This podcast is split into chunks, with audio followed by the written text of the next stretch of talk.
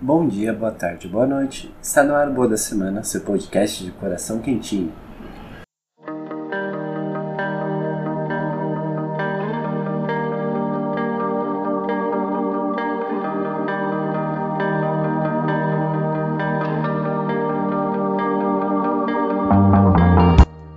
Dando os nossos recadinhos, siga a gente nas redes sociais, tanto no Twitter quanto no Instagram, a gente é o arroba boa da semana pode. Você também pode participar do nosso financiamento coletivo. Lá no apoia.se você pode doar qualquer valor e ajudar esse projeto maravilhoso.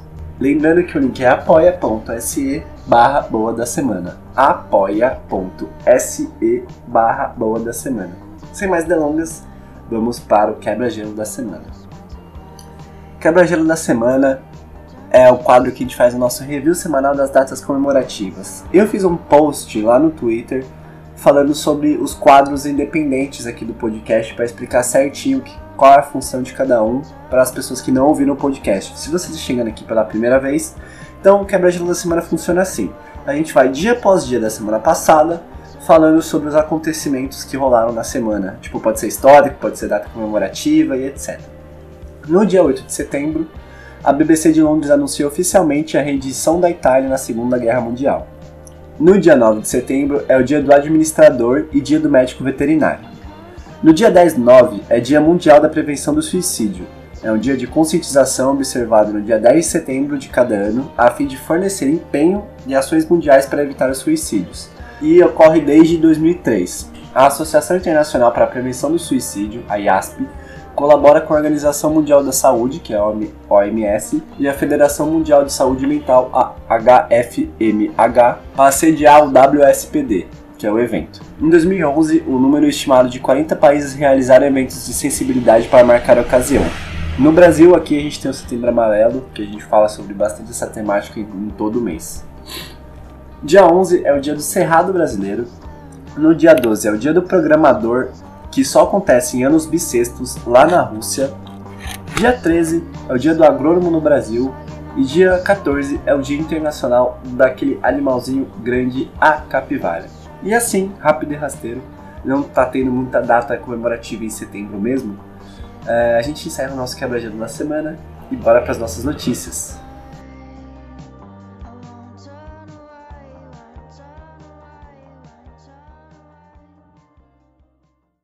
Enganadas. Extra, 13 pessoas enganadas. Extra, extra, 13 ei, pessoas ei, ei, enganadas. Um, um, um. E, e, o dinheiro? Sim, sim. Aqui está 13 pessoas enganadas. Ora, Chaves, droga, esse jornal também é da semana passada. 14 pessoas enganadas. Chaves.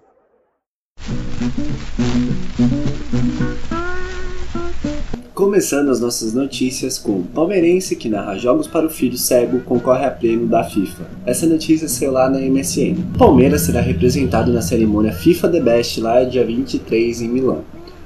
A torcedora Silvia Greco ganhou notoriedade no ano passado por um gesto que foi muito comovente dela e do filho. Ela levou o filho Nicolas, que é deficiente visual, a todos os jogos do Allianz Parque e narra os lances para o garoto de 9 anos.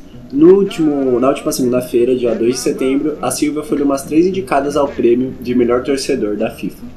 Silvia concorre com a Amarela Laranja, que é como ficou conhecida a torcida da Holanda na Copa do Mundo de Futebol Feminino, e também com a história do uruguaio Justo Santos, um torcedor do Cerro que perdeu seu filho Nico em 2016. O jovem torcia para o Rampla Juniors, rival do time do pai, e ele acabou morrendo num acidente de carro ao deixar o estádio do clube. Desde então, o Justo Santos deixou a rivalidade esportiva de lado e passou a assistir a todos os jogos do Rampa com a bandeira com a frase, com a frase homenageando o filho. Nico está presente. E uma emocionante história que virou documentário no país e também passou já no Esporte Espetacular a história do, do Justo Santos. Então vamos ver. Eu sou corintiano, mas vamos, vamos fazer com que esse prêmio fique no Brasil, porque a iniciativa da Silvia foi muito bonita. Vamos para a próxima. Por melhor qualidade de vida dos mico-leões dourados, 20 mil árvores serão plantadas. Essa notícia saiu lá no Hypens. Depois de estar à beira da extinção completa, através de diversos projetos de conservação, o mico-leão dourado ainda está em extinção, mas melhorou consideravelmente sua condição e hoje a gente já tem mais de 3.200 animais da espécie somente no estado do Rio de Janeiro. O novo projeto da Associação Mico-Leão Dourado em parceria com o Fundo Brasileiro de Biodiversidade irá plantar 20 mil árvores na área onde a BR-101 foi duplicada na bacia hidrográfica do Rio São João, no interior do estado do Rio. A ampliação da rodovia acabou dando uma isolada em grupos de micos, que impede a interação deles e claro, obviamente, diminui o potencial de reprodução. O objetivo, no entanto, não é direto ou extremamente aumentar o número de micos, mas sim melhorar a vida dos que já vivem. Como eles vão fazer isso, tá? Para realizar a iniciativa, eles vão comprar mudas originárias da Mata Atlântica de produtores locais e o objetivo final é evitar a fragmentação da Mata Atlântica e sim ter um ponto uni unido para que os micos-leões possam viver, e não só os micos, né, mas todos os animais que têm como habitat natural a Mata Atlântica. A importância de ampliar as áreas de mata para os micos na região é imensa. Além de se tratar da principal região de origem do animal, a ampliação irá conectar esses fragmentos e facilitar a troca genética entre os diferentes grupos de primatas, algo determinante para o futuro de qualquer espécie, certo?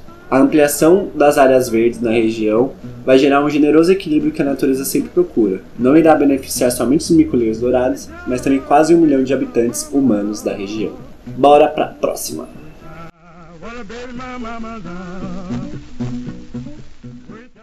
Menina aprende Libras para conversar com os pais deficientes auditivos. Ainda bebê, a pequena Manuela Armstrong Martins, hoje com dois anos, começou a aprender a língua brasileira de sinais, também conhecida como Libras. Manuela possui a fala já desenvolvida e escuta perfeitamente. A necessidade de aprender os sinais vem se dando para que ela possa se comunicar com os pais, Tatiane Martins e Ralph Armstrong, que são deficientes auditivos. Segundo Ralph, antes de completar um ano de vida, Manuela já começou a se comunicar em Libras, o que lhe trouxe grande emoção. A primeira vez eu estava lavando louça quando o Manu chegou perto de mim e me chamou de papai em Libras. Depois disso, só foi se aperfeiçoando. O aprendizado começou quando Manuela ainda era uma criança de colo.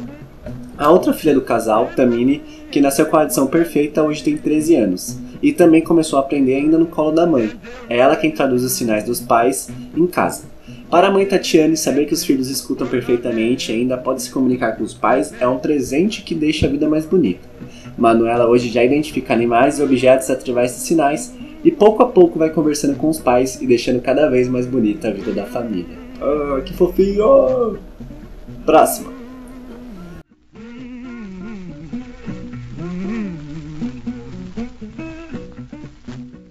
Ele perdeu sua Kombi, mas conseguiu um lugar para morar graças à ajuda dos amigos. Essa notícia saiu do Happiness. A história de Jonas é a história de muitos brasileiros que lutam para ter onde morar. No entanto, nem todo mundo infelizmente tem a sorte de ter bons amigos como ele. Ele é ex-morador de rua, onde ele viveu por mais de 30 anos e com muito suor ele acabou conseguindo comprar sua Kombi, carinhosamente apelidada de Combosa. Era através do carro que o homem conseguia ganhar seu sustento com a coleta de recicláveis. Porém, a Kombi quebrou e sem ter como trabalhar o dinheiro acabou e ele precisou sair de sua casa alugada. O jeito foi morar na Combosa, mas não por muito tempo. Figura conhecida e querida no bairro onde mora na cidade de São Paulo, o empresário Bruno Saraiva enviou a história do Jonas ao site Razões para Acreditar, que criou uma vaquinha online para que ele pudesse comprar um novo automóvel e voltar ao trabalho quanto antes. Foi graças a uma rede incrível de pessoas emocionadas pela sua história que hoje Jonas voltou a ter onde morar e pôde comprar uma nova Kombi. Pessoas do país inteiro enviaram móveis, alimentos, roupas e mais de 28 mil reais através da vaquinha online e, o mais importante, enviaram amor para Jonas. Sem poder conter a emoção, ele confessa: Agora é preparar o coração que a Kombi mais nova é realidade. Em breve vocês vão me ver no trânsito de São Paulo, de um lado para o outro, e gostaria de dizer que sem vocês essa conquista não seria possível. Vocês podem seguir o Jonas no Instagram, ele é o Jonas da Kombi, e lá ele posta mais fotos sobre a história dele, tá bom? E assim, a gente encerra o nosso giro de notícias e vamos para as nossas indicações.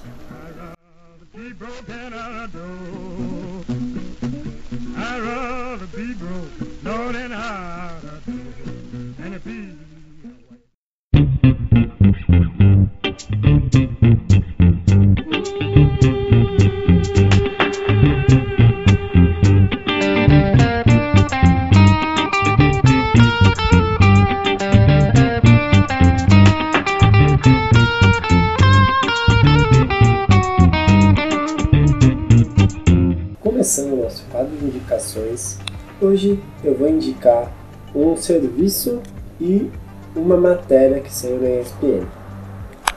O serviço que eu vou indicar, não sei se vocês viram, viralizou bastante, a Amazon colocou muita grana para divulgação disso, é o Amazon Prime, que é importante a gente não confundir com o Amazon Prime Video, porque o Prime Video é dentro de um árvore de serviços maior que é o Amazon Prime. Se você não viu, ele R$ 9,90 por mês, com 30 dias grátis para testar, e você não tem acesso apenas ao Prime Video não. Você ganha acesso ao Amazon Music, ao Amazon Read, Prime Read e a Twitch Premium. No Twitch Premium, por exemplo, você pode fazer donate e pode até seguir algum streamer que são serviços pagos geralmente para você seguir um streamer. Com a Amazon, com a Amazon Prime você pode seguir um, dar um follow por mês no streamer que você gosta. E além disso você ganha é, alguns bônus para os jogos que você pode jogar. No Amazon Prime Video, se você não tiver, tem muita série legal, tem filmes antigos, tem muitos documentários sobre futebol, se você gostar também. É, e para mim a cereja do bolo é a Prime Read, que se você baixa o aplicativo do Kindle, você consegue ler até livros de graça. Um exemplo que eu fiz, né, um exemplo que eu tenho aqui, é que comecei a ler a biografia da Elza Soares, que é escrita pelo Zeca Camargo e conta toda a infância da Elza Soares, toda a vida, na verdade, dessa grande artista brasileira. Só que o legal da biografia é que ela é bem fluida, assim, é mais uma, não é totalmente uma trans, transcrição de uma entrevista e também não é nem linear, ela não conta da infância, vai para a adolescência e vai para a vida adulta. Tipo, o livro ele não tem clímax, assim, ele sempre retrata a vida da Elza Soares como um todo e como as situações influenciaram na vida dela como um todo. Eu tô na parte, assim, eu tô lendo ainda, eu tô na parte que ela casou com 13 anos de idade, é uma, foi uma época muito difícil da vida dela, e eu tô curioso para ver como vai ser essa biografia tá? Fica aí a indicação se você já tiver o Prime Read, se você tiver o Prime e etc. Assim, não é Ed, porque, mano, não tô ganhando nada pra falar. É de coração mesmo, espero que vocês gostem. E também a matéria da ESPN, esse podcast, pra quem não sabe, está sendo gravado hoje no intervalo do jogo Atlético Paranaense e Internacional, que por enquanto tá 0x0 e eles estão fazendo a final da Copa do Brasil. E um dos personagens dessa partida, o Nicão, tem uma história de esperança muito grande. Ele perdeu ele nunca viu o pai, se não me engano, que morreu cedo também. E a mãe morreu quando ele tinha mais ou menos 4 anos, ele foi criado pelas irmãs. E ele teve alguns problemas com álcool, com drogas, e ele já passou por uns 10 clubes brasileiros até chegar no Atlético Paranaense, onde ele efetivamente vingou. E hoje está jogando uma final. A matéria da ESPN, não tem o autor, eles colocaram como, eles colocaram como o autor da ESPN mesmo, a página, mas vale a pena dar uma lida na matéria curtinha vamos torcer aí pro Unicão fazer um bom desempenho. Só que eu não quero torcer para o Atlético Paranaense não, tá? Que ele jogue bem, mas que intervença, uma opinião isenta de, de imparcialidade aqui. E assim a gente chega ao final do nosso podcast. Se você chegou até aqui, muito obrigado. Se você puder indicar e compartilhar nas suas redes sociais, eu ficaria muito, muito grato. Se você quiser ajudar financeiramente, você pode ir lá pelo apoia.se barra da semana. É isso e até semana que vem.